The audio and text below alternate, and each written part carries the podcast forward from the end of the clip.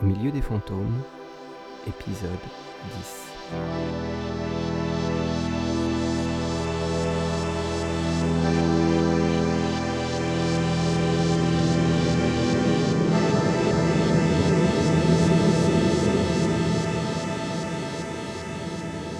Lundi 20 avril, 9h30. Conférence de presse au courrier républicain.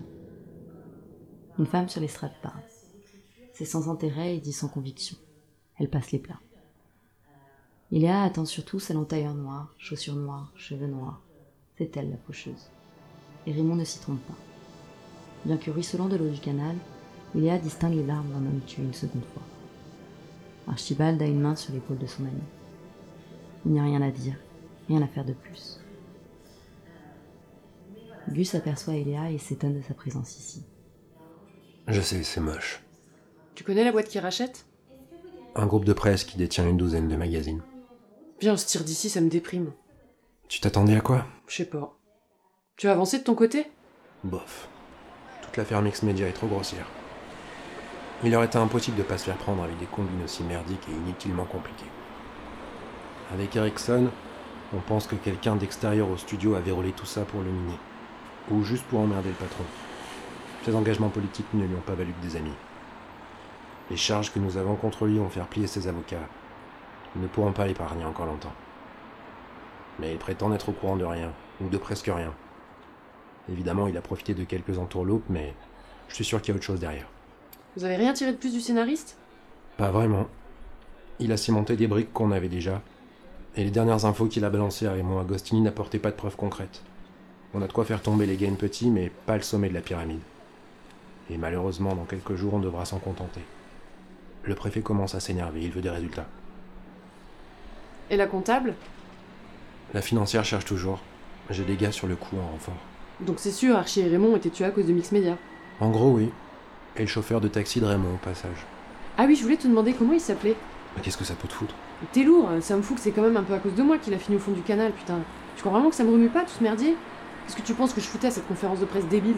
Oui, calmos, pardon. Ça va, je m'excuse. Il s'appelait Tenjiku Tokubei. 56 ans, né au Japon. Arrivé ici avec ses parents quand il avait 4 ans. Oui, bah je voulais juste son nom, pas toute sa bio. Et non, c'est pas de ta faute s'il a fini au fond du canal, ok? C'est ça. Occupe-toi de démêler ce boxon, laisse tranquille mes états d'âme.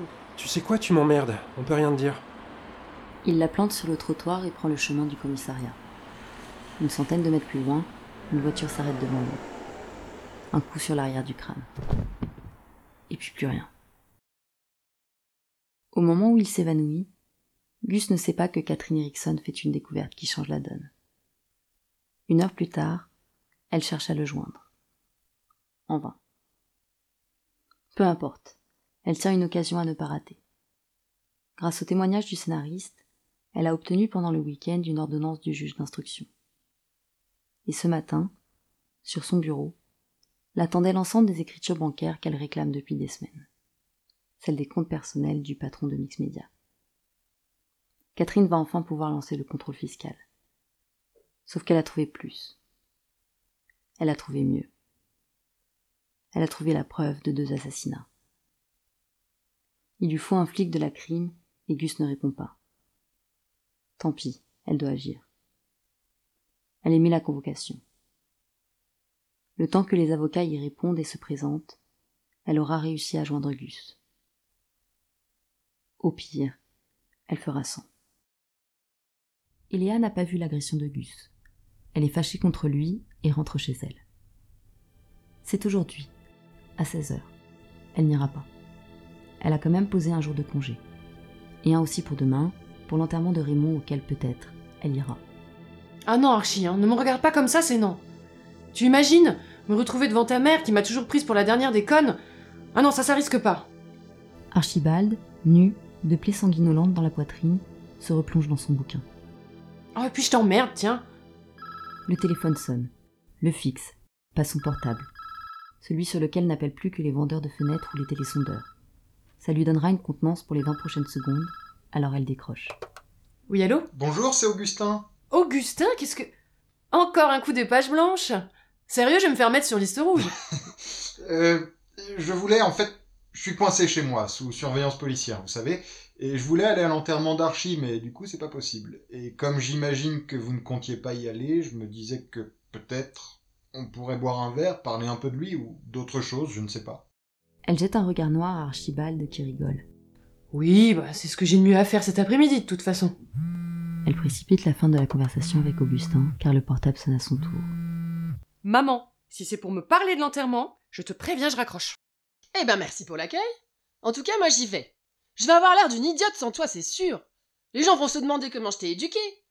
Ah ça comme ton père. Ah bah c'est ça que je dirais, ça vient de son père. Au milieu des fantômes, épisode 10 sur 14.